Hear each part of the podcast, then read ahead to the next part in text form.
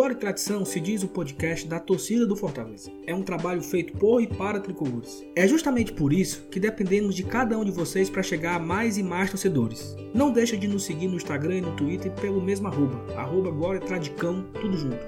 Compartilhe nossos programas, curta e comente nossas postagens. Ter esse seu retorno é muito importante para nós. Também agradecemos nossos mais de 60 padrinhos e madrinhas que nos apoiam e fazem do GT uma mídia cada vez mais forte. Somos gratos pela aposta no projeto e encaramos tudo isso com muita responsabilidade. A gente espera estar fazendo jus à confiança que nossos apoiadores depositam na gente. Se você ainda não é nosso apoiador e tem interesse em ajudar a mídia independente que cobre Fortaleza, acesse os links que estão na descrição desse programa, estamos no Apoia-se e no PicPay, conheça nossos planos e faça sua assinatura. A gente te espera, tá? Salve, salve, nação tricolor! Sejam todos bem-vindos ao podcast Glória e Tradição, podcast da torcida do Fortaleza. Esse é o nosso programa de número 89. Ufa! A primeira vitória do Fortaleza no Campeonato Brasileiro. Parece que a gente tira assim, um enorme peso das costas, um, um, aquele espinho que estava cravado em todos os nossos corações. Ele sai assim de uma forma Ufa, meu Deus, obrigado por essa vitória espetacular em Goiânia, Fortaleza 3, Goiás 1, Goiás 1, Fortaleza 3. Uma noite, não é uma noite mágica para a gente nunca esquecer, mas assim, é uma noite muito importante.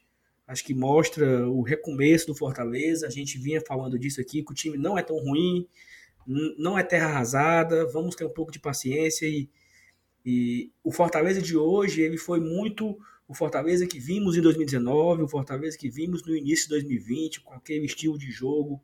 Claro que o Goiás não é tão forte, mas o Fortaleza foi bem. Hoje o nosso time está completo. Thaís, Felipe e Alenilson. E aí, Felipe? Aliviado com a vitória 3 a 1 Bom, finalmente, né, Saulo? é, novamente é honra estar aqui com vocês, com a Thaís, Elenilson, time completo. E, cara, poxa, finalmente a gente pode respirar fundo, porque realmente estava a água batendo no pescoço. É, graças a essa vitória, como você, a Thaís e o Alanis muito bem lembraram nos episódios anteriores, graças a essa vitória a gente faz uma campanha, eu diria que melhor que o ano passado, se não me engano. Sim. Porque são quatro pontos em quatro jogos, então a gente já pode começar a ficar um pouco mais tranquilo. É claro, a vitória foi contra um Goiás, que é um clube que estava desfalcado por conta de Covid-19, teve o retorno de alguns jogadores, mas a gente sabe que a Covid não é uma doença qualquer. Então, se o jogador voltou, obviamente ele estava ainda fora do ritmo ideal. Mas o Fortaleza não deve, sei lá, ter pena disso. Afinal, o campeonato voltou, então a gente tem que jogar. Jogamos, nos impomos e ganhamos a partida. Foi muito bom. Eu realmente espero que a galera curta esse episódio. E, meu amigo, vai ter coisa para falar. É isso. E aí, Elenilson? Cara, a gente nos encontrando hoje à tarde, a gente falou, cara, seria tão bom a gente ganhar, né? Se parece que a gente tá falando de uma coisa super, uma super novidade, assim, ganhar. Seria tão bom a gente ganhar. E graças a Deus a gente voltou, voltamos a ganhar, né, cara? Pois é, cara. E é como o Felipe falou, o, o, o que faz uma vitória, né? Transformou uma campanha que a gente já considerava é, periclitante, né? Uma campanha ridícula e já, já em números já bate a campanha do ano passado, né? De um 90 minutos transformou toda é, toda uma análise matemática, né? Mas aí a, as outras análises que a gente vai fazer hoje é que o torcedor do Fortaleza vai acompanhar aqui no, no nosso episódio de hoje. A gente vai falar um pouco sobre esse jogo que torçamos que seja a mudança de chave da gente no campeonato. Perfeito. E por último, e não menos importante, é, vou até falar aqui uma coisa em off aqui para todo mundo que a Thaís não queria gravar o episódio hoje, tá? Não, não vou gravar, tô doente, tô cansada. Thaís, mas se a gente, se a gente ganhar, não, mas não, não tô afim. Quando o Fortaleza faz os 3 a 0 ela manda um WhatsApp. Vou gravar. Ora, porra. Aí é muito bom, né? Aí é muito bom. Ganha 3 a 0 aí quer, aí quer, aí quer vir aparecer aqui. Ora, ora, ora. Olhe, eu aceitaria essa cutucada de qualquer um dos meus colegas aqui presentes, menos de você, seu enxerido. Você não tem moral nenhuma para falar isso. A derrota pro Ferroviário lhe deixou doente de cama. Você passou 15 dias sem aparecer porque perdeu pro Ferroviário.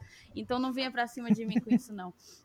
Mas dando continuidade, não gostei dessa cutucada É, enfim, após 461 minutos, se eu contei bem, sem marcar gols, o Fortaleza afastou a zica, foi um, um chega para lá na angústia, um fim de jejum, e isso pode trazer para o grupo tranquilidade, porque tudo que a gente não precisa é de pressão e essa tranquilidade, que a gente consiga eh, converter essa tranquilidade em uma retomada, em um processo de retomada. Foram apenas três, três rodadas, enfim, abaixo da média, como o Felipe muito bem trouxe. A gente, de fato, tá com um começo de campeonato melhor do que 2019, inclusive. A gente está aí com o quê? Duas derrotas, uma vitória e um empate. No Campeonato Brasileiro de 2019 eram três derrotas e uma vitória. Então, sem falar na questão do saldo de gol, que bem diferente, a gente não pode esquecer daquela goleada de 4 a 0 que a gente demorou praticamente o campeonato inteiro para tentar recuperar aquele saldo de gol. Então, esse ano a gente já não tem mais isso. E eu acho que, que hoje seja um, um, uma partida para a gente conseguir virar a chave, para o grupo retomar a confiança e para a gente conseguir construir uma história muito bacana nesse Brasileirão de 2020. Amém. E assim, nesse, nessa questão Zika, né? Acho que até teve uma sugestão dos nossos apoiadores para ter um momento, momento Saulo Alves, né? Então eu vou aqui para meu momento Saulo Alves de hoje, que é o seguinte. É, a última vez que eu tinha feito a barba tinha sido na quinta-feira pós vitória do clássico. Nós vencemos aquele clássico de 2 a 1 um, e eu tirei a barba na quinta-feira que eu tinha uma reunião no trabalho e eu tirei a barba. E aí fiquei de barba grande esse tempo inteiro. Então, no domingo, após o empate com o Botafogo, eu tirei a barba. E a Raquel disse: Isso é superstição? Eu disse: É, tem que apelar para tudo. E aí, tira, tirar a barba, vê, voltam as vitórias, né? Então, aí vai a, a superstição da semana, a primeira mandinga que funcionou, trazendo esses três pontos Minha para o Fortaleza senhora. contra o Goiás, graças a Deus. Né? ah, Brasil. A esculhambação. Não, mas, cara, mas assim, cada um acredita no que, no que quer, né? Tem gente que postou foto com a camisa em cima da mesa, com sal grosso. Tem gente que botou um copo d'água em cima da televisão. Então, assim, faz parte. A gente, inclusive, conversou que desde que eu desativei o meu, o meu Twitter, o, Fortaleza vinha numa, numa sequência meio complicada, né? Daí eu tinha me prometido hoje à tarde que se hoje a gente conseguisse uma vitória, porque na verdade eu tava realmente esperando por um por um empate, tinha me prometido hoje à tarde que se hoje a gente conseguisse uma vitória, eu ia voltar a tempo de poder te dar o teu tão sonhado, almejado e pedido post de feliz aniversário. Não sei se eu cumprirei com essa promessa. tô com medo de não cumprir, porque gente que não. não sou dessa vibe de gente que não cumpre promessa. Mas acho que vai, vai funcionar. Cada um com seus artifícios. É isso. Então vamos começar aqui falando dessa, dessa partida. Acho que a gente tem muito emoção para falar, mas tem muita coisa também interessante. O Rogério entra com uma escalação que, ao meu ver, assim, é, é quase um Fortaleza perfeito, né? É, a gente sempre tem a dúvida das, das laterais, se joga Tinga e, e Bruno, se joga Gabriel ou Carlinhos. É, e aí ele veio com Tinga e Bruno, veio uma surpresa na, na zaga, né? Veio o Jackson no lugar do Paulão, o Jackson jogando pela, pela direita, o Quinteiro jogando pela esquerda.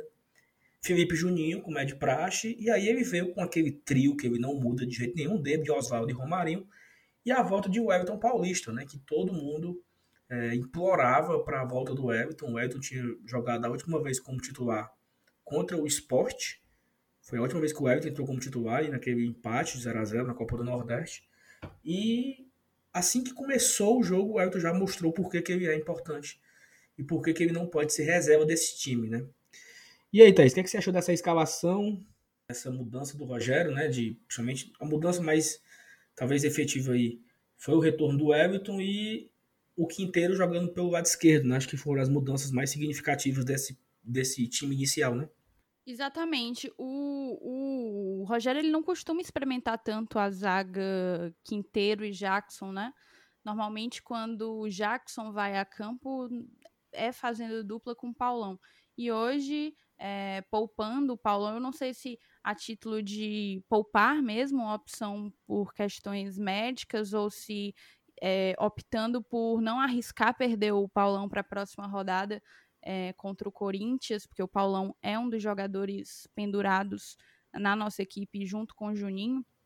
mas ele entrou com o Jackson e o Quinteiro foi para a esquerda. Quanto ao Wellington Paulista, é aquela coisa, eu acho que eu até já mencionei aqui em outros programas do Glória e Tradição, mas o Wellington Paulista não é reserva desse time jamais. Jamais mesmo. Por várias questões. Por vestiário, pela função tática dele, pela, pe, por, pela pelo senso de posicionamento que ele tem de estar no lugar certo na hora certa. Ele é um exímio fi finalizador, não à toa um dos maiores artilheiros da história do Campeonato Brasileiro. Então, não é algo que, apesar da idade, ainda queima lenha e eu acho que não é algo que a gente tem, que a gente pode abrir mão. Se você reparar no mapa de calor e aqui eu todos os dados que eu trouxer, eventualmente scouts, eu sempre tiro do SofaScore, fica a indicação para o nosso ouvinte, caso ainda não conheça. Mas se você olhar o mapa de calor do Wellington Paulista durante a partida, é é surpreendente. Você não diria, se você não soubesse que pertence a ele, você não diria que se trata de um mapa de calor de um centroavante, porque o Wellington se movimenta no campo inteiro do meio para frente, do meio para trás, seja para ir buscar a bola, seja para recompor junto com o time, é uma coisa absurda. Ele consegue flutuar e tá é aquele cara oni, onipresente, né? E aí entra toda aquela ladainha da importância da função tática, que não é ladainha nenhuma, de maneira alguma, é na verdade uma premissa importantíssima para o nosso estilo de jogo. Então, ter a volta do Wellington Paulista, eu acredito que fez toda a diferença para a vitória, para reencontrar a vitória diante do Goiás. E tu concorda, Lenilson, com a gente falou disso, né, cara, da importância de ter o Wellington. E acho que foi realmente assim, acho que faz parte, acho que se a gente puder já dar um spoiler aqui do melhor da partida, dá pro Everton, assim, porque não somente pelo gol, mas porque é um cara que vibra, é um cara que marca o escanteio, é um cara que, que cobra do companheiro, então acho que faltava um pouco disso, né? Eu vi muita gente falando que precisava que o Boeck fosse o cara que vibrasse. No banco de reserva, eu não sei se essa vibração é tão válida, sabe? Eu acho que dentro do campo o Everton puxa esse ânimo, né? E fazendo gols ainda, fazendo gol, dando aquele passe pro, pro, pro Tinga, eu acho, né? No, no segundo gol, no terceiro gol, no caso. Então, o Wellington é muito importante, né, Lenilson? Claro, cara. É, é, E você pode ver os números do cara na, na, na Série A. É, tá, tá entre os, os maiores artilheiros da era do, dos pontos corridos, né? Vai. É, então, ele tá, ele, eu acabo dizendo sempre assim: ele, ele vive no, no habitat natural dele, que é a Série A.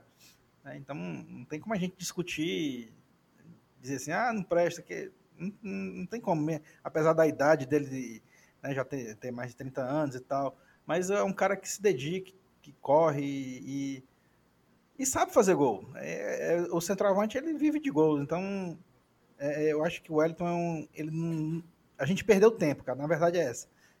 Eu não sei se o Rogério tem a, a, a, alguns motivos que a gente desconhece, é, não sei, talvez, não, não tenho como saber. Mas assim, um, analisando a, grosso modo, sem, sem nenhum sem nenhum sem nenhum ingrediente diferente, em condições normais de pressão e temperatura, o Hélito Paulista é titular absoluto. Né? Não só do Fortaleza, mas eu acho que como em vários... A gente não pode esquecer a questão fisiológica da coisa, né? É, pois é, isso é, que eu tô dizendo, eu não sei. enfim, Pode óbvio, o, o Rogério está sempre atento ao que os fisiologistas estão estão passando para ele, mas, de fato, em estando o, o Wellington Paulista a pelo menos 85%, ele tem que jogar pelo menos um tempo. Como foi o caso do jogo contra o Botafogo, que ele deveria, na minha opinião, ter entrado desde o, o início do, do segundo tempo, né? E, e, e, e a, a, a, outra questão, até que eu tinha falado também em, em episódios anteriores, né? É a, a questão do Yuri César entrar no decorrer do jogo, né? Você vê como ele, ele, ele foi bem hoje de novo, né?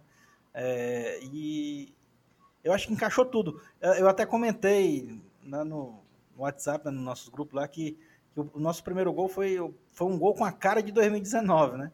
A, a jogada manjada, entre aspas, do Oswaldo, que e, todo e, mundo conhece, e, sabe que ele vai fazer aquilo, ele sempre faz, ele sempre passa e sempre dá certo. E a foi o, o primeiro gol em 2019 foi exatamente igual. Foi contra o Atlético Paranaense, o Oswaldo driblou na esquerda, é, acho que até o Thiago Heleno. E foi igual, foi igual, foi assim, só que a, a forma que o Everton botou para dentro não foi igual, mas de Oswaldo para o Everton, naquela jogada, o Everton dentro da pequena área, então mais, mais, cara, mais cara de 2019 é impossível, né?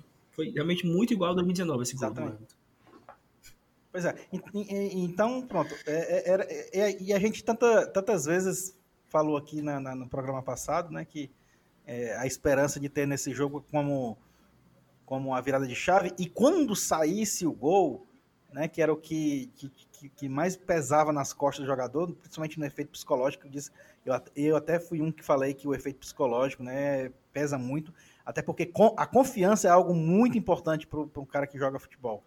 E, e, depois do primeiro gol, o Fortaleza ficou mais leve, né? Ao invés do, do Goiás pressionar o, em busca do empate, a gente viu o Fortaleza mais leve, com, com, com o futebol fluindo mais, mais espontaneamente. Então, é, foi tudo que a gente planejou, tudo que a gente sonhou, tudo que a gente desejou no programa passado, né, acabou acontecendo logo no começo do jogo, no primeiro tempo, que foi o gol. E isso, isso mudou. Vamos torcer para que, que realmente isso tenha sido a nossa. É, a nossa, como a gente chamou, né, a nossa mudança de chave aí no decorrer do campeonato. Perfeito. E aí, Felipe, FT Miranda, quais são as suas considerações a respeito? Pode já falar mais do jogo também, assim, acho que a Evanilson e a Thaís falaram bastante sobre a escalação, do, a importância do Everton, né? Se pudesse trazer a sua, a sua visão aí do primeiro tempo do, do jogo, já as mudanças que, de postura que o time demonstrou já nos primeiros minutos. Né?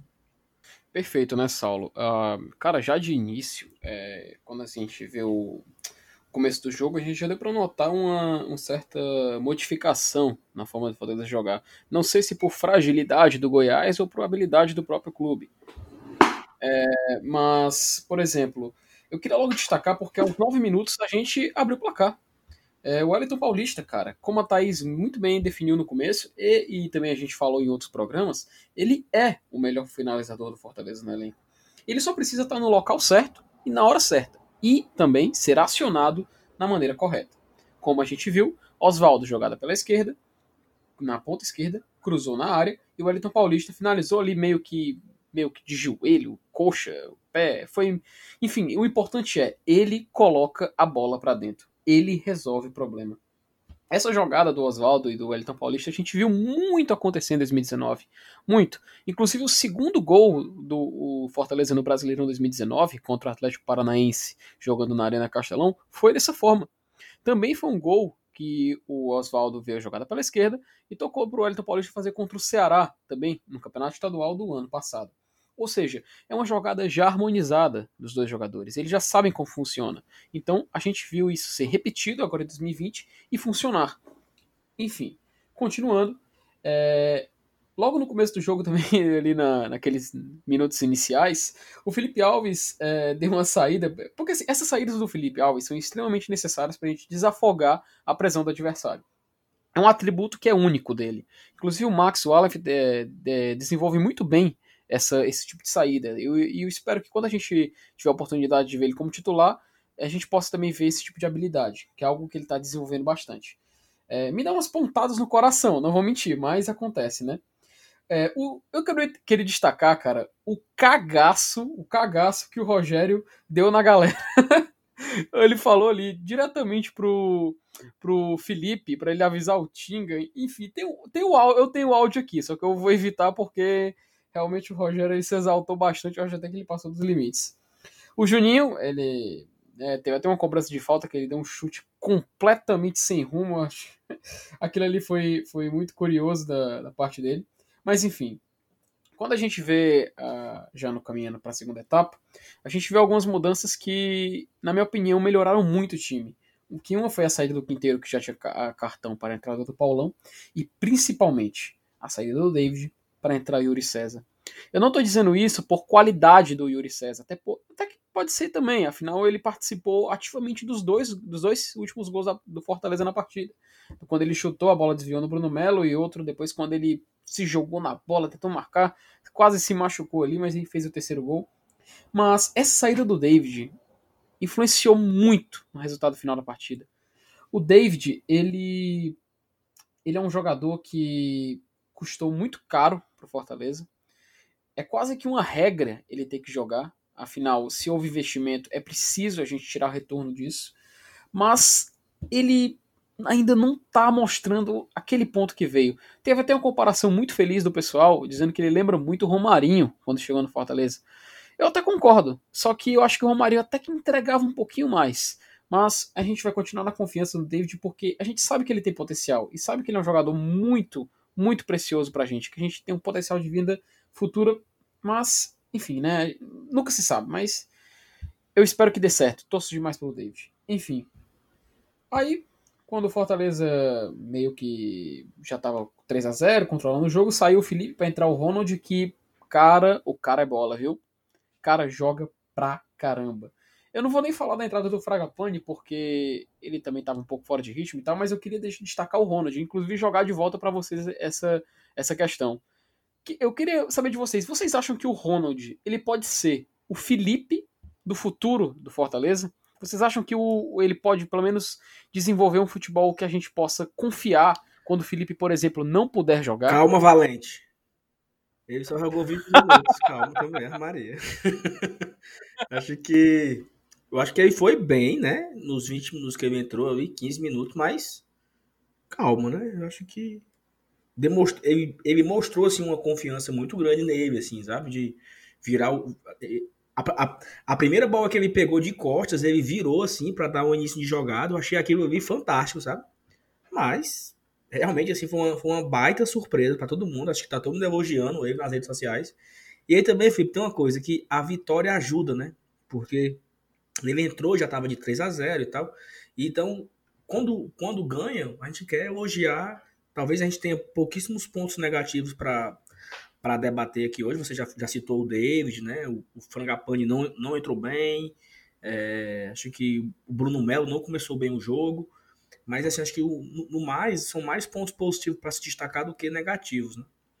E queria trazer aqui a opinião da nossa, da nossa analista youtuber, que agora, para quem não sabe, né, nós temos os nossos vídeos de pré-jogo no YouTube, tá super legal. A Thaís já fez dois vídeos, né? O, jogo, o pré-jogo do Botafogo, o pré-jogo do Goiás, e eu, eu, dei a ela o, o, uma, uma última, última chance, né? Se não vencesse, não ia ter mais, porque estava zicando, né? Então, que bom que venceu. Então, continuou o, o pré-jogo claramente foi o contrário, né? Foram os meus vídeos que mudaram a maré, porque eu fiz um vídeo pro Botafogo, a gente ganhou o primeiro ponto. Eu fiz um vídeo pro Goiás, a gente ganhou mais três. Então não se preocupe, galera, a gente vai seguir com os vídeos de pré-jogos no YouTube. Se você ainda não se inscreveu no nosso canal, se inscreva, que já já tem do Corinthians. Já já sim, né? Ainda tem uma semana ainda, calma. Domingo, até domingo tem. Tá, e aí, Thaís? É, o, o, o Felipe já trouxe um, um spoiler aí, né? Nós tivemos as cinco substituições, foi bem. O Rogério voltou a usar as cinco substituições, né? No, uma coisa, uma novidade aí, né? No intervalo ele tira Quinteiro e David, acho que o Quinteiro ele tirou por questão do cartão amarelo. O Quinteiro estava jogando fora da sua posição, já tinha um cartão, acho que ele quis dar uma poupada, e eu elogio o Quinteiro, fez um baita primeiro tempo. E ele só levou o cartão amarelo por culpa do Bruno, que o Bruno que deu a bola para ele na fogueira, e ele perdeu e teve que fazer a falta. E tirou o David, que realmente não vinha bem para entrar o Yuri. E no restante da, da partida, ele tira Felipe para colocar o Ronald, ele tira Romarinho para colocar o Gabriel Dias e tirou o Oswaldo para colocar o Frangapane. O que, é que você tem a dizer a respeito das cinco substituições utilizadas pelo nosso queridíssimo treinador Rogério Ceni. Pois é, e aqui a gente pode até fazer aquela coisa, né? Eu vinha dizendo que existia sim um fator Rogério Ceni para, enfim, a, entre aspas, e aí você coloca quantas aspas você quiser, porque eu realmente não achava que ainda se tratava de uma crise, mas para crise que a gente estava vivendo de escassez de gols, eu achava sim que existia uma responsabilidade do Rogério. Eu não vinha, eu não vinha gostando da maneira como ele vinha nem escalando a equipe, nem mexendo. Hoje, do contrário, hoje para mim a escalação foi feita da maneira como havia de ser e o, e o Rogério foi determinante para o resultado no momento em que ainda no intervalo, ele saca David e coloca Yuri César, sem sombra de dúvidas, o nome do segundo tempo.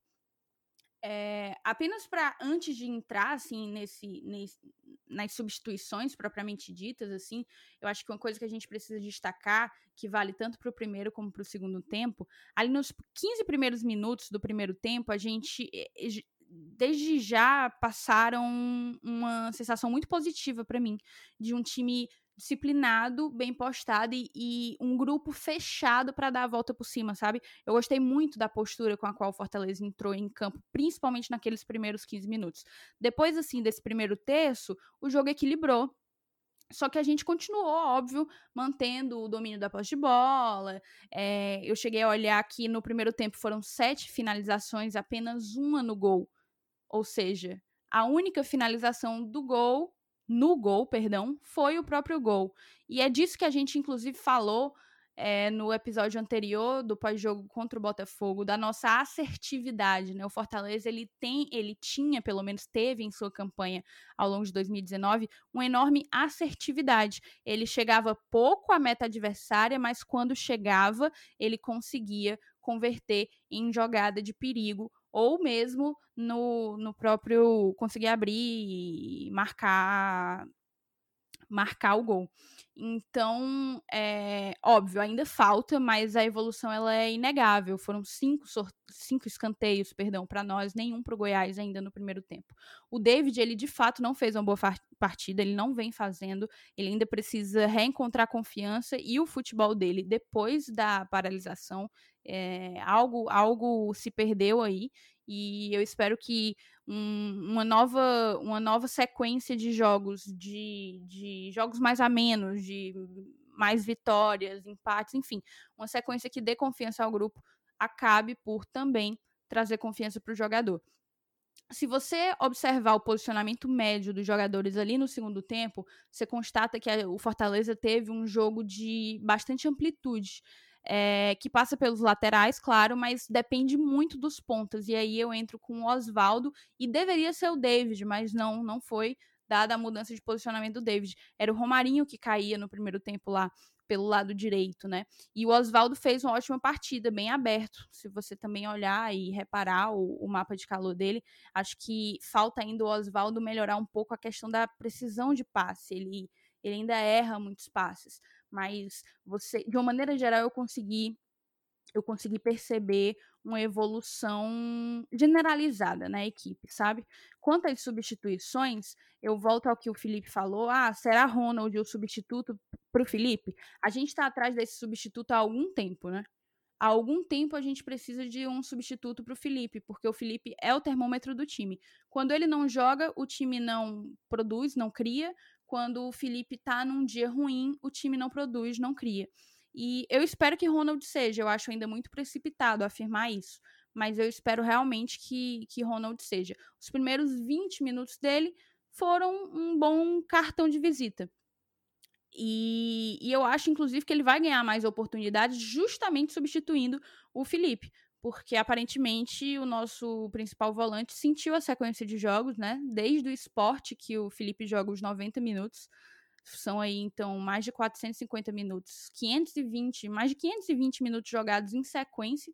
Então, em algum momento ele ia sentir realmente. Eu acho que o Rogério vai optar por dar um descanso para ele no próximo jogo, ou não, já que a gente tem um intervalo de sete dias mas eu espero que o Ronald seja uma grata surpresa e que possa e que possa substituir o Felipe de uma maneira minimamente equivalente, né? Que a gente não perca, que a gente não perca em termos de, de qualidade técnica ou tática. Porque técnica a gente sabe que o Felipe é diferenciado demais, mas em termos de contribuição tática, que o Ronald consiga substituí-lo.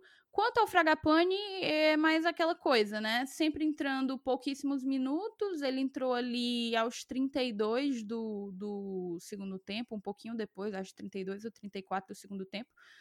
Acho que ainda precisa entrar muito em forma. Não sei se é mais fácil para o Ronald, que é mais novo, mas ainda, ainda não convenceu. O Romarinho, que também foi tirado para a entrada do Gabriel Dias, a gente acabou ficando com Gabriel Dias e Tinga na lateral direita.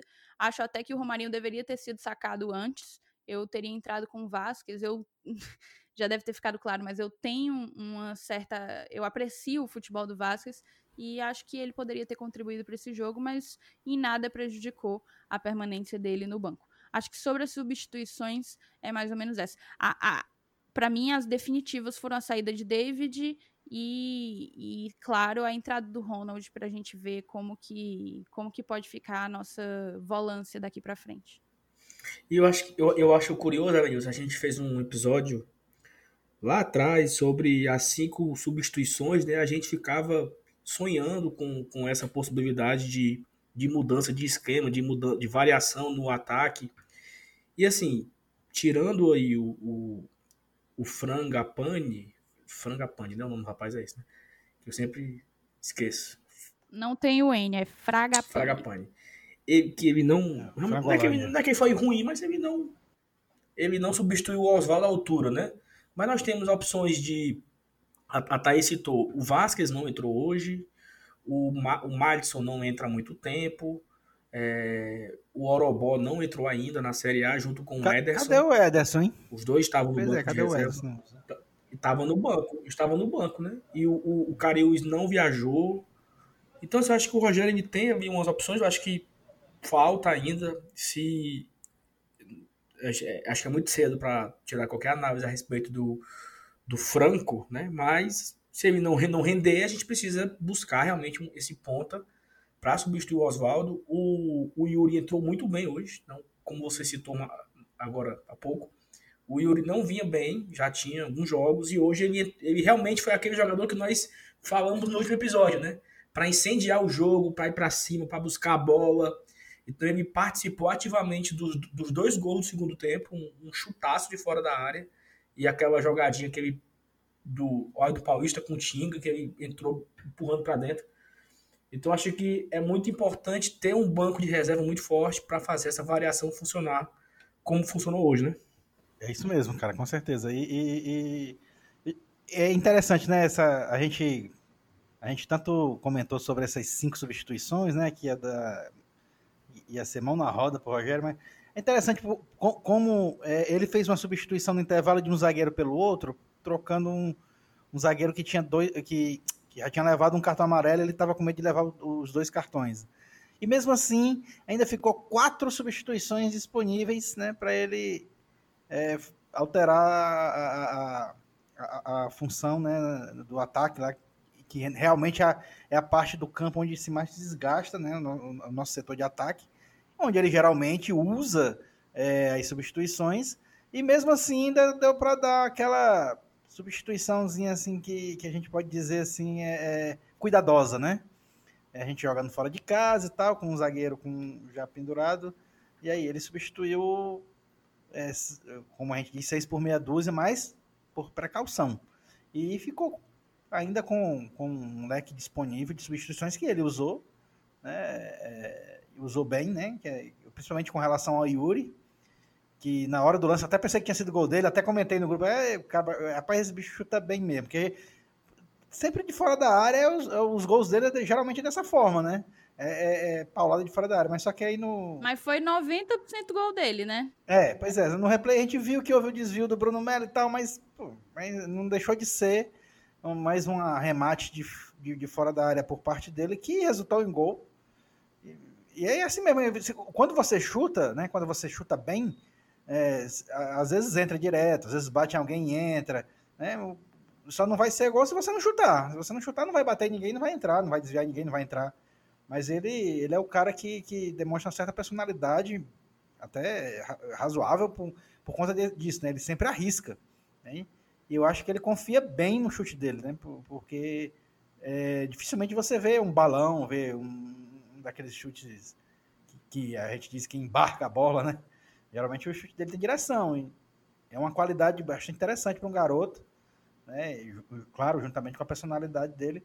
E por enquanto deixa assim, deixa do jeito que tá, porque é, é como eu falei, a gente tentou, aliás, o Rogério tentou, né, colocar ele de titular, não encaixou bem, foi num momento que a gente é, te, teve um vale, né? Porque na verdade, o, o nosso o, o, ano de todo mundo é composto por picos e vales, né?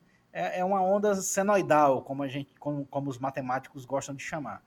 Né? E, e, infelizmente a gente pegou é, a titularidade do Yuri no, no, momento em que a gente estava no vale dessa onda e não no pico.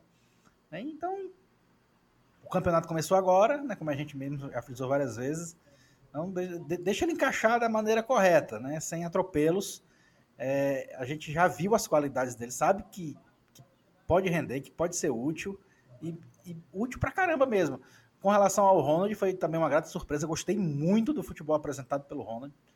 É, é, é um volante que, que a gente pode dizer assim, características Rogério Senni, né? Tem um selo Senni de qualidade, que é aquela, aquela característica de saber jogar, de saber sair jogando, de, de, de partir com a bola dominada, de cabeça erguida, é, sempre verticalmente. E quanto ao Franco, né, é, eu, eu também, apesar de, de, vocês terem dito que ele não, não foi bem, mas eu gostei, eu gostei da movimentação dele. Né, e eu acho que, que, que, é outro cara que também tem, tem muito a contribuir. É, pode, e, e, como eu falei no, no, anteriormente também, eu, eu acho até que ainda vai chegar mais gente, tá? A gente agora que está na quarta rodada, né? Não tem nem perigo de, de, de, de, uma coletiva mais na frente, ou até mesmo hoje eu nem ouvi ainda a coletiva do jogo agora contra o Goiás, né? Provavelmente vai ser vai ser uma coletiva mais light, né? Mais suave. Né? O Rogério vai estar tá mais tranquilo, mas eu não duvido nada ele falar ainda que precisa qualificar.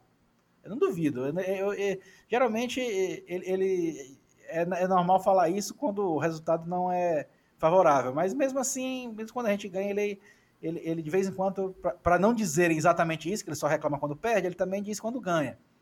Né? Mas e, eu, particularmente, eu creio que ainda vai chegar mais gente para compor, principalmente essa parte ofensiva, do jeito que ele gosta. Ele gosta mesmo de, de, de, quantidade, de quantidade e de qualidade. Ainda mais com cinco substituições disponíveis, né? Como a gente já sabe. Então pronto, eu acho que com relação às estreias foram, foram boas, né? O Franco nem estreia foi, né? Porque na verdade ele já jogou outro jogo, né? Já entrou, né? Decorrer do jogo, né? Saulo, só fazer uma parte, porque eu vi algumas pessoas meio que sugerirem é, que houve uma falha do Felipe Alves, aquele gol do Goiás, que o Goiás achou, né? Porque a gente estava até bem sólido naquela altura. O próprio, o, salvo engano, o Gabriel Dias já tinha entrado. Me corrijam se eu estiver enganada, mas não estou conseguindo refazer a cronologia. Mas naquela altura, o Gabriel Dias já tinha entrado e o Felipe já tinha sido substituído. É, e então a gente estava até com um time mais menos, menos ofensivo, digamos assim.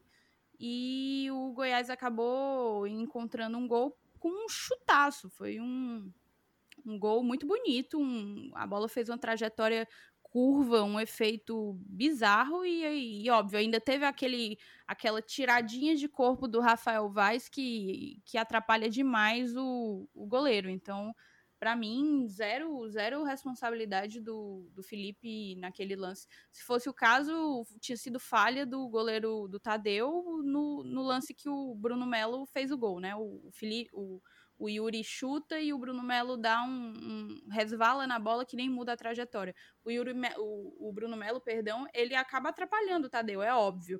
E isso não faz não faz disso uma falha do goleiro Tadeu. Também não acho que foi falha. É muito foi, foi muito mais mérito do chute do Yuri do que falha do gol do, do, do que falha do Tadeu. Então a, o, o contrário. Exato, o contrário e o mesmo, é o mesmo vale para Exatamente. Acho que foi o rapaz que chamava Jefferson, eu acho, não era Jefferson que fez o gol. Isso. E a bola mas eu não a, lateral. E a bola chegou a desviar também. Mas eu, eu não senti segurança no Felipe Como Alves. É, falar, ele é, podemos, podemos concordar de outras formas. Assim, ele não estava tão bem. Ele rebateu umas duas, três bolas. É, Inclusive aquela que, que, acabou sendo uma bola na trave, né? Não, ali, ali eu tava, eu tava em pé roendo as unhas, cara. Porque se a gente toma aquele 3 a 2 ali, Ave Maria. Não, não, mas eu, só tava comentando, Saulo, que a bola também desviou também é, é, no chute do, do Jefferson. Sim, sim. E só para só pra complementar do Felipe Alves, é, até tinha falado no meu comentário, ele naquele teve um momento no primeiro tempo que ele saiu tanto, né, que ele deu um chutão na bola, caiu no pé do Goiás, ele saiu correndo, voltando. Aí no segundo tempo ainda teve o, o caso do Fortaleza ir voltando, voltando, voltando. Teve um momento que ele recebeu a bola, o Goiás estava todo no campo de defesa, acho que só tinham dois jogadores é, acima da linha do meio campo, e o Fortaleza foi tocando a bola, tocando a bola e gastando tempo. Aí o Goiás foi subindo e o Fortaleza foi recuando, recuando, recuando, teve que apelar pro Felipe Alves e a gente acabou perdendo a bola por um chutão dele sem, sem nenhum rumo. Então, só para só deixar bem claro também esses dois momentos do Felipe Alves na partida que eu acho importante a gente comentar. E tu tem algo a falar, Felipe, da partida? Algum comentário final antes da gente entrar no melhor e pior? Saulo, assim, cara, no resultado final, até como eu falei, até eu publiquei no Twitter, porque assim, hoje o Fortaleza foi o Fortaleza que a gente queria ver, né? O Fortaleza jogou bem, marcou gols, é, teve em seus destaques individuais que quando vão bem, poxa vida, aí, o, aí que o clube, o time engrena, e a gente teve neles, nessas ferramentas individuais, é, a, as ferramentas, aliás, para um jogo de sucesso. Então, enfim, a gente jogou bola. Finalmente. Agora é aproveitar essa semana, dar um descanso, aproveitar que vai jogar só quarta-feira que vem em São Paulo contra o Corinthians. Por, e o jogo até foi adiado por conta de, da transmissão de TV, pedido da, da Rede Globo. Então, Fortaleza é bom aproveitar esse período para descansar os atletas e a gente poder se preparar para o jogo contra o Corinthians, que é um jogo muito difícil. O Corinthians que hoje venceu por 3 a 1 Coritiba, o jogo inclusive perdeu dois pênaltis, de acordo com a chamada do Globoesporte.com. Então a gente tem que prestar atenção nesse Corinthians, porque ele pode até não estar, tá, como os próprios torcedores falam, numa fase muito boa. Mas, cara, não deixa de ser o Corinthians. E ainda mais jogando em casa, a gente tem que jogar com muita atenção. Saulo, eu tenho um ponto para arrematar o meu raciocínio e a minha percepção sobre esse jogo óbvio, porque parece que quando a gente tá perdendo, tudo tudo é. Tudo, nada presta, né? E quando a gente ganha, pronto, agora virou o Bayern de Munique, vai passar o rodo, vai passar o trator em todo mundo. E não é bem assim. É, eu acho que o que, o que a mensagem que tem que ser passada nesse pós-jogo é a da evolução. A gente está num processo de evolução. Já há é três é jogos, né? Que fique claro. Há três isso. jogos, exato. Isso é nítido. Então você percebe que o Fortaleza ele está entrando na Série A. É aquela coisa. Virou a chavinha da Copa do Nordeste? Está virando. A chavinha não necessariamente se vira de um dia para o outro, né? É, eu acho que a gente ainda precisa evoluir bastante em termos de precisão de passe. É, o Fortaleza perde muita bola, principalmente ali naquela. Na, no, no terço central do, do campo. É impressionante o nosso percentual de acerto de bolas longas e de cruzamentos ele ainda está muito aquém do que poderia ser e essa é uma evolução que a gente precisa buscar porque isso pode dar uma variedade pode pode dar uma versatilidade ao nosso jogo com inversões que o Felipe sabe fazer muito bem, que Juninho sabe fazer muito bem, que podem fazer toda a diferença no nosso jogo reativo de contra-ataque. Então, eu acho que a evolução nessas valências, e aqui eu falo valências e mando um beijo um beijo para Leandro Costa, é, analista de desempenho do Fortaleza. É, a gente pode, evoluindo nessas valências, a gente pode fazer toda a diferença, tanto para a nossa proposta de jogo, como para a nossa campanha no campeonato.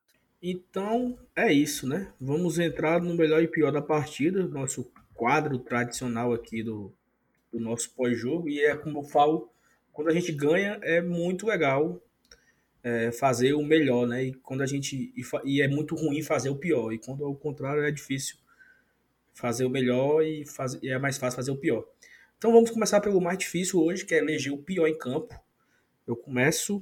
Para mim eu tenho dois votos. Assim, no primeiro tempo eu tinha dois votos que eram realmente dois atletas que não se destacaram no primeiro tempo e já falamos aqui que na minha opinião é David e Bruno Melo. O Bruno fez no primeiro tempo muito abaixo do que se espera do Bruno. O Bruno deu uma, uma, uma fogueira pro, pro Quinteiro, onde o Quinteiro levou o cartão amarelo. O Bruno errava passe de meio metro. E o Bruno levou muito cagaço ali do Rogério, porque o Rogério tava no, no pescoço dele ali, né? E aí. Não só nesse jogo, Sim. né? Mas a a atuação do Bruno contra o São Paulo foi muito ruim, contra o Atlético Paranaense também não foi, não foi lá essas coisas todas. Já faz tempo que o Bruno não faz uma partida tão boa. Só que no segundo tempo, e aí eu não sei se é porque a transmissão da partida era horrível e você não conseguia assistir o que ocorria do outro lado do campo. Então, no primeiro tempo, o, no primeiro tempo se destacou muito aqui Oswaldo e Bruno Melo. No segundo tempo, Romarinho e o Tinga, porque é, o que nós conseguimos enxergar, né? E eu sei, eu, por curiosidade, o Fortaleza atacou muito menos pelo lado esquerdo no segundo tempo. O Oswaldo foi pouco acionado no, no segundo tempo. Já o lado de cá foi mais, jogou mais, mais pelo meio com o Yuri, o Romarinho participou mais. Então eu acho que o Bruno voltou melhor no segundo tempo, ou errou menos, né? Então acho que o pior da partida, aquele que já foi o melhor em uma partida, para mim foi o David, né? Até tanto que foi substituído no primeiro tempo e o time melhorou na etapa final. E para você, Thaís? O que é que você Ah, eu também tenho eu tenho eu tenho um, um pior em campo também, que é o narrador e o comentarista horríveis. Minha nossa senhora. Ah, e... Tava vendo a hora eles, eles falaram o nome das mães do jogador, mas não é, acertaram é, o nome é, do jogador. Eu acho que ele chamou, ele chamou todo mundo de, de outro nome, mas assim, era impossível acertar. E a transmissão muito horrível, né? A câmera baixa, um negócio meio escuro, um clima assim meio sombrio. É, era, era assim, era aquele típico jogo, a cara da série B de terça-feira à noite. Underground. É underground. um negócio assim, sabe? Um jogo bem. Bem assim, moribundo, assim, um negócio bem cavernoso. Só, só... Pelo menos o gramado não me pareceu tão. É. tão só, só, fa só faltava até Emerson Maria e Marcelo Chamusca na beira do campo, né? Aí era um jogo da Série B de terça-feira, 9h30. E é pra você, Thaís, pior em campo, diga aí. Pior em campo, eu vou de David, com certeza. Não tava gostando de Romarinho também. Não tava gostando do Bruno também. É, vi muita gente criticando o Juninho, é, mas para mim há piores, há atuações piores. E o Tinga também não, não sei se não sei se acertou mais do que errou, mas de longe, assim, com certeza o David ele se destaca em termos de em termos de desempenho abaixo do esperado. Então, acho que ele destoou do restante da equipe e eu torço bastante para que ele consiga recuperar confiança, consiga consiga jogar bola, que não é possível que ele não jogue. O Rogério, ele o Rogério consegue identificar talento, a gente sabe disso. Foi assim com o Romarinho. Foi assim com o Felipe, Felipe que sempre foi esculachado e, e alvo de muitas críticas, mas é o homem de confiança do Rogério Senna. Então, assim, para identificar talento, a gente sabe que o Rogério tem, tem faro, né? Então, não é possível que o, que o David não seja isso que o Rogério acredita que ele é. Eu acho que ele só precisa se reencontrar, precisa ser uma pessoa mais focada, menos displicente. Acho que é isso que está faltando. E em algum momento ele vai conseguir contribuir e fazer um arrumo de gol aí pelo Leão. É o que eu espero. Thaís, parece que o Rogério, o Rogério deu um cagaço na coletiva em alguém da comunicação, sabe? Fizeram ao vivo antes, e não avisaram pro Rogério que já estava ao vivo. Então ele falou algumas besteiras, não sabendo que já estava ao vivo. Minha Nossa Senhora. Minha Nossa Senhora. Eu vou já assistir Vamos esse lá. Elenils, pra você, pior em campo. Cara, é... eu vou votar no Felipe Alves. Eu vou votar no Felipe Alves, que Eita. soltou bola que poderia ter resultado em gol, que errou vários lançamentos com os pés aqueles que ele costuma fazer para os dois laterais, vários errados. E tomou um gol que, apesar de ter sido uma bola forte, que fez uma curva, mas o cara chutou a bola lá do Serra Dourada e a bola entrou no, no estádio ali, no, no Serrinha, nome do estádio. Né? Então eu acho que hoje o pior em campo Serrinha, é que é o, é o Serra. Pois é. O Serra pequeno. Serrinha, o cara chutou né? lá de um estádio Serra e a bola entrou no outro. Esse é meu voto. Olha, antes do Felipe falar, eu queria apenas dizer. Que na coletiva de imprensa do Rogério Ceni ele começa logo perguntando para a assessoria de comunicação se as perguntas são decentes, tá? Crítica super válida, viu? Crítica super válida. Pois é. Errado não tá, errado eu não acho tá. Que, eu acho que poderia liberar para os canais alternativos, independentes, né? Já que. É, e aí, assim, é uma. Não tem nada a ver aqui do jogo, mas realmente a imprensa que cobre Fortaleza precisa mudar, cara. Nós, hoje tem caras novos, hoje tem pessoas novas fazendo conteúdo com audiência muito superior a um, uma rádiozinha que qualquer aí, com todo respeito aos profissionais, mas o Bora Leão, por exemplo, tem muito mais audiência do que uma rádio qualquer. E por que, que o Bora Leão não pode cobrir o Fortaleza como essa rádio cobre, entendeu? A audiência que o Bora Leão tem em um dia, com a audiência de uma rádio, essas, esse programa de rádio que tem aí, é infinitamente maior, entendeu? Então, eu acho que a, a comunicação do Fortaleza precisa repensar isso e incorporar essa turma que está chegando agora. Uma, nada a ver. E para você, Felipe, pior em campo, voltando aqui pro, pro normal. Pois é, o assunto, o assunto tá começando a ficar tão bom. Mas enfim, vamos lá. Cara, eu não vou me estender muito não. Também vou voltar no David, viu? E já vou devolver para você aí, porque eu acho que vocês já falaram muito bem, então não tem mais o que adiantar. David. 3 a 1 David pior em campo. E para o melhor em campo, é, acho que eu tenho assim algumas opções interessantes. Eu gostei bastante do Felipe, Felipe, nosso volante. Eu gostei bastante do Oswaldo, né? O Oswaldo voltou a ser o Oswaldo, de buscar aquela jogadinha manjadinha, mas ela dá certo e é importante. É... Mas eu já falei no começo que para mim o melhor em campo foi o Everton Paulista. Pelo gol, pelo passe que ele deu no terceiro gol, aquela tabelinha com o Tinga, por buscar o jogo, pela vibração, pela, pela, pela raça que ele demonstra, pela evolução que ele, que ele vem dando, porque é um cara de 36 anos e ele não. Você vê que não baixa guarda, é, um, é o mesmo Everton Paulista, centroavante, que espera a bola dentro da área. Então, para mim, hoje foi o jogo do Everton, o jogo foi a cara do Everton. Uma vitória a cara do, do Fortaleza de 2019, como já falamos. E esse Fortaleza de 2019 tem muita cara do Everton Paulista, porque ele nos deu muitas vitórias ano passado. Nos deu muitos pontos. Então, para mim, melhor em campo, o Everton Paulista. Doutora, assim, aqui falando como se fosse um, um tribunal, né? Que o povo chamou advogado que não tem doutorado de doutor, né? Doutora Thaís, para você. Não gosto que me chame de doutor, não. Primeira coisa que eu falo. Mas vamos lá. É. Cara, eu concordo. Eu tô te achando tão sensato, amigo. Não é normal isso. Não é comum eu te achar sensato desse Como assim? jeito. Assim? Mas eu, eu, eu concordo com tudo que você falou tanto quanto o Oswaldo, tanto quanto o Wellington Paulista. Se eu tivesse que escolher entre o melhor da partida, seria o Oswaldo ou o Wellington Paulista. O Oswaldo que também vinha de atuações bem abaixo e hoje fez toda a diferença, mas eu voto no Wellington em homenagem ao nosso querido ouvinte, padrinho, é, Josué. Fica aqui um beijo para você também, Josué. Eu voto em Wellington Paulista, que é, é matador, ele tá ali para resolver o problema e ele resolve, meu cara. Joga para ele que ele resolve. Evanilson Dantas. Como é que tu acha o Saulo sensato? Que ele, ele tá dizendo que o Fortaleza só ganhou hoje porque ele fez a barba. Eu não sei como ele não voltou na barba dele, não prestou a barba dele como melhor em campo. Faltou oh, isso. Meu Deus do céu. Cara... Rapaz, não é isso. É, foi um lápis, foi um lápis. É.